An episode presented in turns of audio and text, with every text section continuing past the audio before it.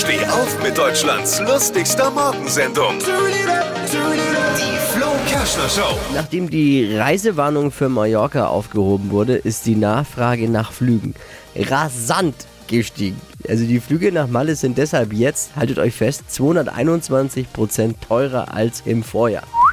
Flüge sind so teuer, man könnte glauben, ein CDU-Abgeordneter verdient daran mit. Hallo! Was hat Flo heute Morgen noch so erzählt? Jetzt neu. Alle Gags der Show in einem Podcast. Podcast Flo's Gags des Tages. Klick jetzt, hitradio n1.de.